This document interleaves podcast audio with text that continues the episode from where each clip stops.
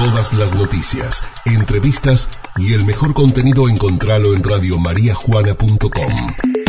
Descarga nuestro contenido. Radiomariajuana.com Radio María Juana, FM 101.9. Siempre, donde estés. Mitad de semana tiene al licenciado en psicología Juan Manuel Rondón en una charla linda de mate y mate aquí en Patas Arriba. Juanma, ¿cómo estás? Buenas tardes. Hola Ricky, buenas tardes a vos y a todos ahí del otro lado. Bien, habíamos tenido una charla, un par de columnas atrás, sobre redes sociales. Esto de que dependemos de redes sociales, de que también podemos meternos en un montón de, si somos estos de, buscar en, los en los medios o en algunas revistas, siempre sale alguna nota de la adicción a redes sociales, de la pantalla para los más pequeños, de la ansiedad que nos genera, estudios que empiezan a aparecer tal vez más ahora porque algunos años atrás recién estaba todavía en investigación. Eh, y habíamos hablado también sobre este documental interesante de Netflix, que es El dilema de las redes sociales, que muestra un poco, tal vez, esto que ya sabíamos, pero que acá lo demuestra más con, con hechos y es distinto verlo que ya intuirlo, ¿no? Sí, el documental para la gente por ahí que no lo vio o que no le, no le va a interesar verlo, eh, son todos dirigentes y CEOs, gerentes de, las altas empresas de, de, redes sociales retirados, que cuentan efectivamente todo el laburo y toda la ingeniería psicológica que hay detrás de las redes para que nosotros usuarios, creyendo que libremente estamos eligiendo lo que consumimos, en realidad estamos condicionándonos todo el tiempo, ¿no? Eh, y ahí justamente es interesante el tema, o por ahí a nosotros o a este micro lo toca de cerca, porque hay todo una ingeniería psicológica, es lo que se llama detrás, para que nosotros mordamos el anzuelo y nos quedemos enganchados el mayor tiempo posible. Claro. Eh, esto también aclara un poco. No es que hay alguien escuchándonos del otro lado o espiándonos y hay un montón de personas trabajando en un edificio para ver qué hacemos. Son algoritmos que la misma inteligencia artificial va copiando, va diciendo, ah, a este pibe le gusta esto, a este le gusta lo otro, después va relacionando, de, de acuerdo a las amistades que tenemos, a los gustos, a las búsquedas también en la internet, si estoy buscando, no sé, una heladera, un auto o algo para comprar, después obviamente todos debemos, ya nos ha pasado que nos empiezan a aparecer publicidades, por ejemplo, esto es lo mínimo, ¿no? Sí, eh, a ver, em, es como vos decís en primer lugar, eh, no hay personas, no hay personas tipo mono con una computadora que nos están escuchando, sino que hay todo un diseño algorítmico basado en la estadística de perfiles de personalidad. O sea, eh, estadísticamente, un psicólogo que vive en la naturaleza y escucha rock nacional le va, le va a gustar ver tal video. Pero no es porque lo estoy haciendo yo, es porque muchas personas con mi perfil o dentro de las ciencias sociales consumiría tal video. Entonces vos entras a YouTube y en base a los videos que ya miraste y a tu perfil de personalidad, te van recomendando eh, videos. Es muy loco, el ejercicio es el siguiente, ¿no? Cuando entramos a YouTube, eh, o a Facebook mismo, ¿no? Sí. Vemos todas cosas que nos interesan y muchas veces en piloto automático creemos que todo el mundo está viendo lo mismo. Mm. Y esa es la mayor trampa, porque eh, el vecino de la vuelta tiene un Facebook personalizado o redes personalizadas, y ni hablar en otro país. Entonces, el, mayor gol acá, de, el gol digo, es, terrible, ¿no? Pero, el, para lo que buscan las empresas es lo que vale, ¿no?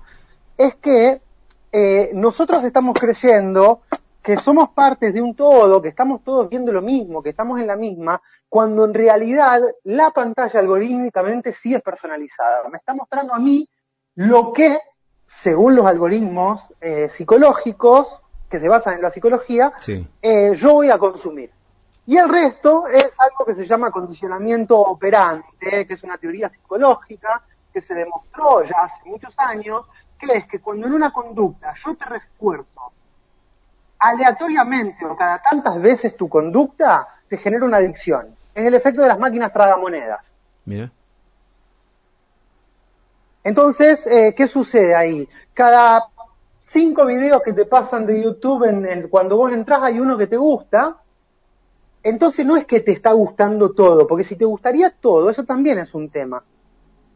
Te aburrirías. Eh, deja de ser adictivo, entre comillas, si estaríamos consumiendo todo lo que vemos. Claro. Entonces, ¿de qué se trata la ingeniería psicológica? De presentarnos cada tanto cosas que nos resultan muy interesantes. Entonces es eso de, bueno, descarto, descarto, descarto, descarto, este me encanta, descarto, descarto, descarto, este me encanta, y ese refuerzo, que está totalmente digitado para que se comporten nuestros ordenadores de esa manera, genera conductas adictivas. Es increíble. Eh, no, esto no es conspiranoio, ¿no? Eh, conspiranoia, pero eh, demuestra en el mundo en que estamos inmersos la fragilidad también del ser humano y también de otros buscando un producto, ¿no? Eh, hay una frase que no la tengo ahora, pero si me ayudas, es que si es gratis, termina siendo que el producto terminamos siendo nosotros, ¿no? Como WhatsApp, nunca, yo siempre digo esto, nunca nos preguntamos por qué WhatsApp, por qué Facebook, por qué Instagram, por qué Twitter son gratis. Tal cual. Eh, si, si un servicio es gratis y sale todo bien, que eso por ahí lo, dicen en el documental y es cierto, nosotros no estamos siendo el consumidor, estamos siendo el producto. Hay alguien que se está sirviendo de nosotros que somos el producto, creyendo que somos el consumidor en nuestra burbujita, ¿no? En nuestra laptop. Pero en realidad lo que hay ahí todo es una cuestión de negocio, ¿no? De anuncios, de publicidades, eh, todo el quilombo que se armó hace poco con Facebook por el tema del condicionamiento para los votantes en Estados Unidos. Entonces, eh, todo eso es real. Mirá que yo soy el primer conspiranoico. A mí me gusta mucho la, la, el tema de la conspiración. A mí me encanta. Pero en la mesa redonda de la peña. Claro. Eh, con el laburo, viste que yo no jodo generalmente. Y esto no, no, esto no es conspiración, esto está comprobado, funciona de esa manera. Inclusive también ahí en el documental los que son, los que aparecen son los que crearon inclusive el me gusta de Facebook, de cuántas, unas 50 personas podían modificar la vida de más de 2 millones, 2 mil millones de personas, ¿no? Es una locura. Sí, es, eh, a ver, yo quiero que, que el oyente entienda algo, Rick. Cuando yo digo que es maravilloso, me estoy despojando del juicio de valor, porque claro que no comparto eh, ese nivel de, lavado de cerebro que generan, pero viéndolo desde la estrategia psicológica, eh, es, una, es una maravilla, porque tenés alcance a todas las personas del mundo, hoy todo el mundo tiene un celular, eh, ni hablar los chicos, que con el tema del me gusta, eh, están totalmente pendientes, porque hoy los chicos suben una foto y tienen la tendencia, comprobados con estudios científicos, estoy hablando, ¿no? De chequear el celular en no menos de 15 minutos de promedio, de chicos de entre 2 y 15 años, ¿no? Entonces ahí viene este sistema que yo te digo, que cada tanto aparece el me gusta o cada tanto publico y pasa algo, y genera realmente una adicción. El cerebro no distingue un consumo real de un consumo virtual. Eh, eh, no importa si yo soy adicto al, alcohol, a la Coca-Cola, eh, al cigarrillo o a una red. El, sistema de placer que se estimula en el cerebro es exactamente igual, al punto de que hoy está considerado como una patología que es la, la, adicción a las redes, ¿no? Es increíble, ¿no? la manipulación del ser humano. Y mm, cuántos que nos generan, ¿no? Porque más allá de ser un producto y de vendernos una publicidad, también de manipular un poco hacia una dirección de, bueno, lo, contabas antes, incluso yo me acuerdo en la primera elección de Barack Obama, se hablaba mucho que había sido Twitter el responsable de direccionar un poco esa, esa elección y también inclusive se supo de, cuánto dinero hubo también en otras elecciones como la de Donald Trump, ¿no? Eh, de las donaciones y demás a diferentes plataformas como Facebook. Inclusive se lo ve la gente cuando comenta, que esto es algo que me llama mucho la atención, de que a veces tenemos la falsa sensación de que todos piensan como uno o coinciden con uno mismo, pero depende de, dónde vayas, a qué muro, ¿no? Si vamos a tu muro o si vos como usuario entras a tu Facebook vas a ver cosas muy distintas a tal vez a la de tu vecino, a las mías, y así depende de los gustos. Exacto, lo más terrible de todo es que estamos perdiendo libertad de pensamiento coma, sin darnos cuenta. ¿Qué es lo más eh, peligroso? Y tiene que ver con este diseño que vos estás diciendo, ¿no? Algo de que se pone siempre, eh, o, lo que se busca en los muros de las redes, es la famosa correspondencia. A mí Facebook me va a mostrar probablemente nueve personas que piensen eh, igual que, que yo y una que piense distinto. Entonces yo siento que estoy en la ola y que estoy apoyado, pero no, nuevamente es un algoritmo que me dice, bueno, Ricky piensa como Juan, este también, este también, le pongo todo en el muro, entonces yo me siento comprendido y me siento eh, correspondido justamente, ¿no? En mi pensamiento. Pero no está pasando nada de eso, está pasando lo contrario. Y también se ve... Eh, y después lo otro es fenómeno de masa, que, es terrible. Claro, la, otra violencia, ¿no? La otra parte, claro, como muchos están de acuerdo conmigo y veo a uno que no, y ahí, pu, detrás de un teclado somos todos héroes, Superman, nos ponemos la capa y salimos a, poner justicia en el mundo. Esto, está, esto es también lo que más a mí me, da miedo porque digo, pucha, estamos en un mundo de zombies, ¿no? Estamos siendo zombies a través de las redes sociales. Eh, sí, eh, la tecnología es maravillosa, el tema es cómo la, usamos.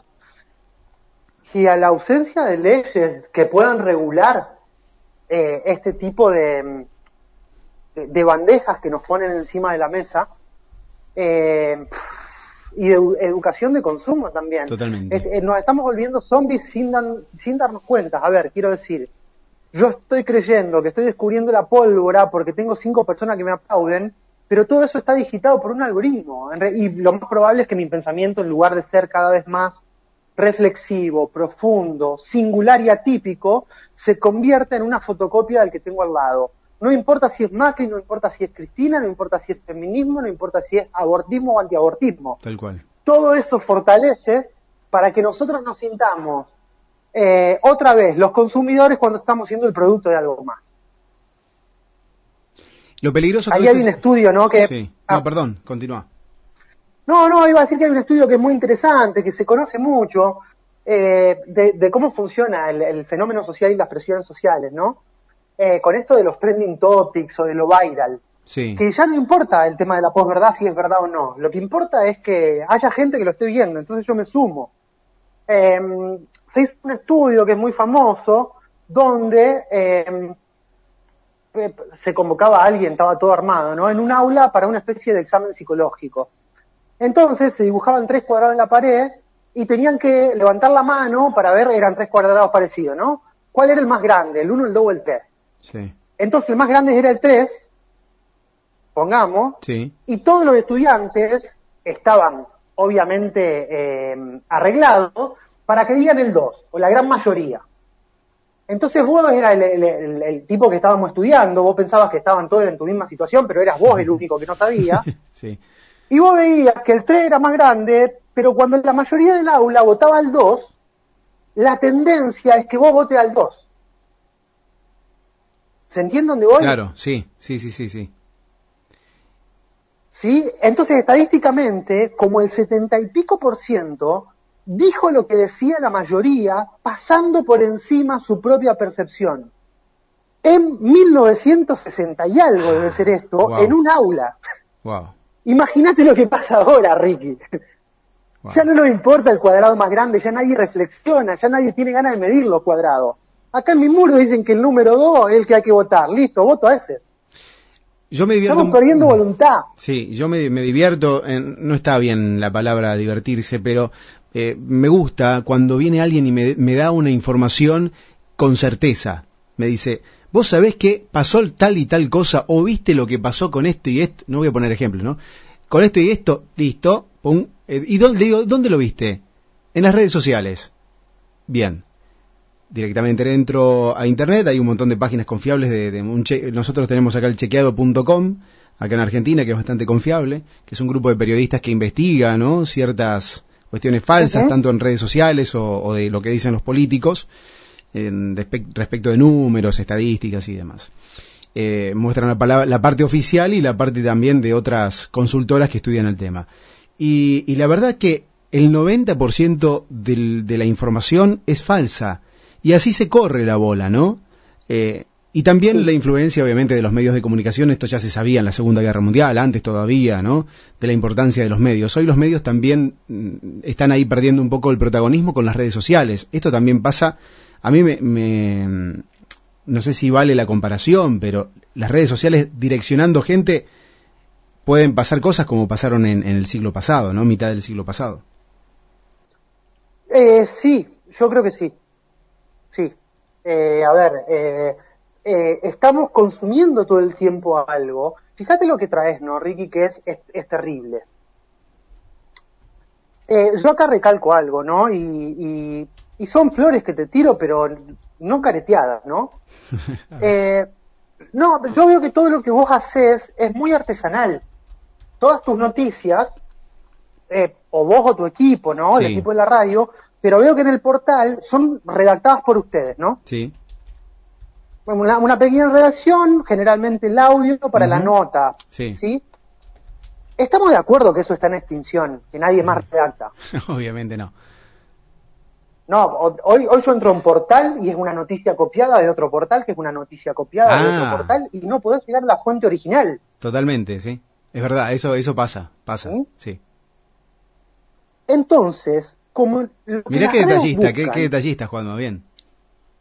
Eh, no, eso sí, eh, yo soy medio eh, enfermito en el sentido coloquial de la palabra, con el tema de, redes y de, noticias, ¿viste? Después también soy un loco de la guerra con el tema de redacción y la palabra y todo eso, pero es otra cosa. Bien. ¿A dónde quiero llegar? Está todo seteado para que nosotros sintamos una satisfacción inmediata al leer a alguien que piensa como nosotros o cuando ese alguien nos pone me gusta. ¿Vos te pensás que el consumidor promedio, que como dijimos no somos consumidores desde ese punto de vista, sino el producto, estamos funcionándole a alguien, nada es gratis como vos decís, ¿vos te pensás que a alguien, más allá de que yo que soy, como te dije, un loquito de la guerra, se le va a ocurrir chequear si es verdad o de dónde viene la fuente que lee. No, pero es triste. Estamos, es tristísimo porque confiamos, confiamos, ni siquiera nos damos cuenta, nos entregamos eh, sometidos a, a los gerentes de medios, si se quiere, o de las redes. Sí. Bienvenido que haya tipos como vos que chequean la información y que redactan lo propio, pero estamos de acuerdo, Ricky, que somos lo menos. Sí, hoy en día sí. Entonces, ¿cuál es el tema acá? Que uno cree que está descubriendo la pólvora cuando en realidad te la están poniendo arriba de la mesa y la estás tomando zombie. Eso es lo más terrible de todo para mí. Sí, súper Y obviamente que como todo es inmediato y ni siquiera importa si es verdad o no, no chequeo, ya no importa si es verdad o no, es mentira. Es terrible. Y desde la política pasa muchísimo esto pero muchísimo. Eh, obviamente los que están del otro lado se, se, divierten un montón, ¿no? Leyendo lo que la gente comparte y también una gran cantidad de noticias falsas. Eh, aparece de todo, de todo. En este país, eh, hasta donde yo sé, en la asesoría de los grandes puestos gubernamentales, hablemos sobre todo presidenciales, lo que se elige en directo, no gubernamentales, o intendentes de ciudades grosas, la asesoría es que generalmente 15 días antes de las elecciones se guarden y no digan nada. Porque tienen un miedo bárbaro a que se manden una cagada. Hmm. Eh, y como somos totalmente inmediatistas, el mundo está así, venía todo bien, pero antes de ayer te mandaste un cagadón y no te vota nadie. ¿Se, entiende la locura en la que vivimos? Sí, sí. No hay un pensamiento sostenido tampoco. Es muy probable que si alguien nos quiere vender de que Ricky Bustos es el mejor gobernador para la provincia de Santa Fe, en una semana, si todo está seteado, te, estamos todos votando. Hmm.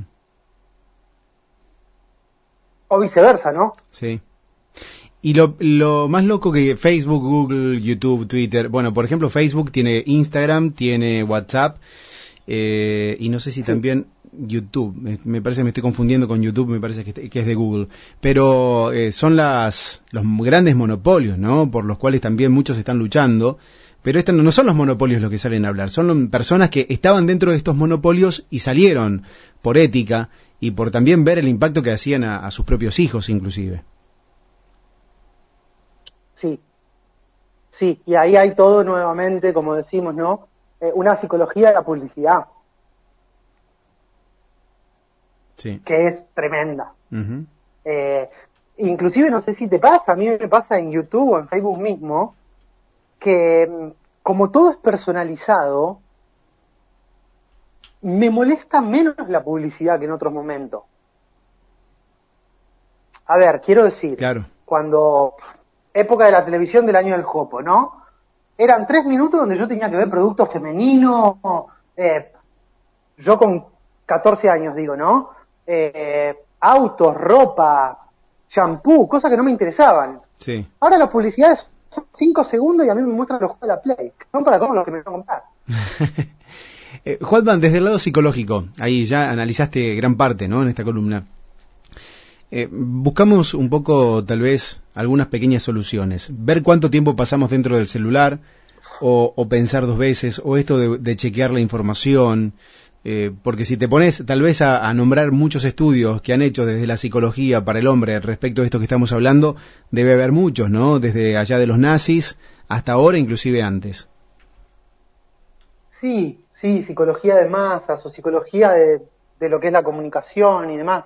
A ver, eh, este es uno de los casos, a mí me preocupa realmente mucho, me preocupa mucho porque creo que es alienante lo que en criollo, que, que, nos, Sí. que nos está convirtiendo en zombies, sobre todo a las generaciones futuras, totalmente dependientes, y eso, el, el mayor riesgo para mí es que atenta contra el pensamiento propio, que Sí. es lo que yo más defiendo. Claro. O sea, yo defiendo el pensamiento propio por encima de- del verdadero. Ujú. O sea, si vos me estás diciendo una verdad repetida, a mí me importa menos que si vos me estás diciendo algo que yo considero falso, pero que es propio tuyo, que llegaste solo a eso. Claro. Y eso se está perdiendo, y para mí eso es la fuente de la creatividad. ¿Cómo hacer, yendo a tu pregunta, Ricky? Yo no creo que esto pueda ser arreglado eh, desde lo más grande a lo más chico. Eh, no creo que esto se pueda arreglar, pf, menos en, en- en Argentina, ¿no? Eh, con, con cuestiones educativas o, o gubernamentales o estatales, ni en pedo. Yo creo que esto depende absolutamente de cada familia, y ahí volvemos otra vez a lo terrible, porque es más cómodo también. Yo lo veo todo el tiempo con amigos y con pacientes. Es más cómodo darle el celular mientras yo estoy con el mío. Hmm. Entonces es realmente preocupante. La salida es esta, es arreglarlo. Eh, todos los celulares tienen un, una- un apartado en las configuraciones que se llaman bienestar no sé qué, que es para ver cuántas horas consumimos a nuestros hijos. Sí. nadie lo usa. Yo me acuerdo un taller que hicimos precisamente en María Juana, Rick, Ajá. con padres en algún colegio, hace ya algunos años, de chicos de séptimo grado, por el tema de uso de celular y, y cuestiones de contenido, Sí. ¿viste? Eh, y la primera pregunta que hicimos en el taller fue, eh, ¿quién está de acuerdo con que un chico de 12 años maneje un celular? De 11. Sí. Y ninguno levantó la mano. Lo cual me parece fantástico. Sí. Y después preguntamos cuántos de sus hijos, que tienen 11 años, tienen celular. Y Bueno. levantaron la mano todos menos uno. Entonces, es un problema de coherencia en el fondo. Y cuando le preguntamos, ¿y por qué le compran celulares a su hijo?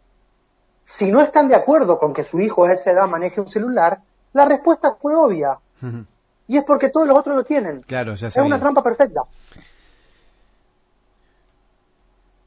Entonces ahí a los padres, sobre todo, a los padres, primero como propios consumidores, pero después ahí el punto es confíen mucho más en su convicción, en sus propios valores, y no se sirvan tanto de lo que hace el de al lado, porque lo que hace el de al lado es, parte de lo mismo. Claro. Es verdad, eh, en casa, Juanma, tratamos. No es fácil porque uno ya también está dentro de esa misma adicción al celular, ¿no? De, de- no sé, mi hija tiene cuatro años y, no tenemos un momento del día para ver el celular, sino que, claro, ella está consumiendo todo el tiempo lo mismo que hacemos nosotros, por más que no tenga el celular en la mano, está viendo lo que hace la mamá y el papá, las hermanas, eh, los abuelos, no sé. Entonces también es medio difícil. Obviamente acá voy al 100% con vos, ¿no? Va la responsabilidad de cada uno, no mirar el que hace el de al lado. Si le da el de al lado el celular, bueno, será problema del de al lado o, o enseñanza del de al lado, ¿no? Sí, eh, yo ahí, bueno, yo no soy padre, eh, en algún momento ojalá que lo sea, y esa es una de las cuestiones que más me aterra. Sí, Em, yo eh, entiendo y resueno lo que vos decís. Yo creo que también lo que se está perdiendo, porque hay otra pregunta, Ricky, acá de fondo, que es interesante. Es no solo qué consume un chico chico a través de un celular, porque hay cosas que son muy interesantes. Sí, totalmente. Realmente lo digo, ¿no? Hay, programas educativos que están al alcance de la mano, eh, o, dibujitos que los estimulan y que está todo bárbaro. Sí. Está comprobado que aprenden a hablar antes de tiempo, hay cosas que son maravillosas. Pero la pregunta también es, che, ¿y qué deja de hacer un chico por estar tanto con un celular? Claro. Y ahí me parece, bueno, yo conociéndote a vos también sé que tenés un estilo de vida muy rodeado de la naturaleza, eh, de, lo afectivo, de la expresión de afectos, de lo lúdico, si se quiere, ¿no? Sí. Del estar en calidad de tiempo con un hijo. Pero otra vez, a mí me parece que sos uno de los extraordinarios. Yo estoy dejando de ver eso cada vez más. Eh, hoy los chicos no saben cómo se llama. Voy a decir algo que a mí me resultaría recontra sencillo, pero es estoy convencido que el 100% no sabe. Ninguno de los chicos sabe cómo se llama el árbol que tiene enfrente de su casa. Qué hermoso, eso de lo simple. Eh, Total, y eso es lo que se está perdiendo. Nos estamos despojando de lo autóctono, de la cultura, del orgánico, de la naturaleza, del juego con la pelota en la calle. Porque está bueno el FIFA y la Play, pero también está bueno la pelota, en la calle ya no se puede, pero sí en la canchita con los pibes o con papá o con lo que sea. Y eso es lo que se está perdiendo. Se están perdiendo costumbres que son absolutamente sanas y que estimulan esto que yo te digo que es la singularidad de la personalidad, que es lo que se está perdiendo. En lugar de estar siendo, de, estar trabajando para ser más parecido a nuestra esencia y que nuestros hijos sean parecidos a la suya, sin darnos cuenta nos estamos pareciendo más cada vez unos a otros y eso no está tan bueno. Maravilloso. Hoy cualquier chico de 13 o 15 años es muy parecido al compañero de clase y muy parecido al de al lado y al de al lado y al de al lado. Y eso no está bueno. Se está perdiendo la singularidad en, favor de una ola de moda donde estamos todos siendo una fotocopia del otro. Y eso es terrible, ni hablar para un país en subdesarrollo como nosotros. Creo que cada uno deberíamos pensar, ¿no? Si lo que de la manera que pensamos es la, la, real o, o, nos la imponen defendiendo, levantando una bandera. Y volviendo un poco a esto de la familia también, de, de, no perder lo lúdico, de no perder ese detalle. Me encantó el, ejemplo chico y enorme que diste de cuántos de nosotros sabemos, o de, nuestros niños, de los que nos rodean, de nuestros familiares, saben cómo se llama el árbol que tenemos enfrente de casa. Eh, de dónde sale un hormiguero. Eh, nosotros que tenemos la posibilidad de vivir en, en, estos pueblos donde todavía la naturaleza persiste y no estamos en el medio del cemento, son detalles mínimos pero enormes en la formación. Eh, para mí somos privilegiados, ¿no? Los de pueblo, aquí en el litoral, en, María Juana, Sastre, ¿no? En nuestra zona, San Jorge, y Pellegrini. Eh, y el tema es eh, que le pongamos conciencia, sí, yo creo, cierro con, un pequeño ejemplo que cuento siempre. la hija de cinco años de un amigo, desastre, ni siquiera de Santa Fe. Sí hace unos años, tenía cinco años, y estaba con la tablet eh, y, demás, ¿no? Y mm, la mamá le dijo que le hacía la leche. Entonces empezamos a hablar de la leche y de las vacas, ¿no? Y dijimos, bueno, la leche viene de las vacas. ¿Y dónde están las vacas? Y ella con cinco años en Sastre, provincia de Santa Fe, dijo en la tablet. Eh, Qué fuerte. Y eso es lo que no se nos puede escapar. Claro, no. Eso es lo que no, se, nos puede escapar. Eh, y eso es lo terrible, el desarraigo de algún modo de la cultura que tenemos alrededor, acá a la vuelta de la esquina, acá enfrente, el árbol este que tengo enfrente. Puta madre. Eso. Qué fuerte. Eso es. Sí. Gracias Juanma, como siempre quiero mandarle un saludo a tu mamá, que la conocí hace unos días y bueno, muy muy amable, muy cariñosa, muy mamá tuya, así que le mandamos un beso un beso a mi vieja y yo aprovecho, ya que lo hago público, a decir que conociste a mi vieja porque me llevaste unos vinos. Eh, te los agradezco públicamente y los voy a disfrutar con todo mi ser. Bien, genial. Eh, eh, tomate un par de copas por mí. Ok, ok, ok, ok. Juanma, como siempre, es un placer, en serio, hablar con vos y, y esto que, que, todos nos quedemos pensando. Hagamos media culpa, yo por lo menos me quedo con eso, ¿no? Haciendo media culpa y, y, prestando atención, esos mensajes. Las vacas no están en la tablet. ¿Cómo se llama el árbol de casa? Y esos pequeños detalles. Gracias, Juanma. Me, me puse efusivo, pero es un tema que me toca fibras muy particulares, así que perdón a la audiencia si me fui un poco al carajo con el tono de voz y el vocabulario. No, pero es así, eh, es así. Eh, sí, sí, es así. A ver, Ricky, un abrazo enorme. Saludos a todos allí. Dale, gracias. Juan Manuel Rondón, licenciado en psicología, como siempre, un placer, ¿no? Escucharlo, charlar con él y compartirlo con ustedes también que están del otro lado.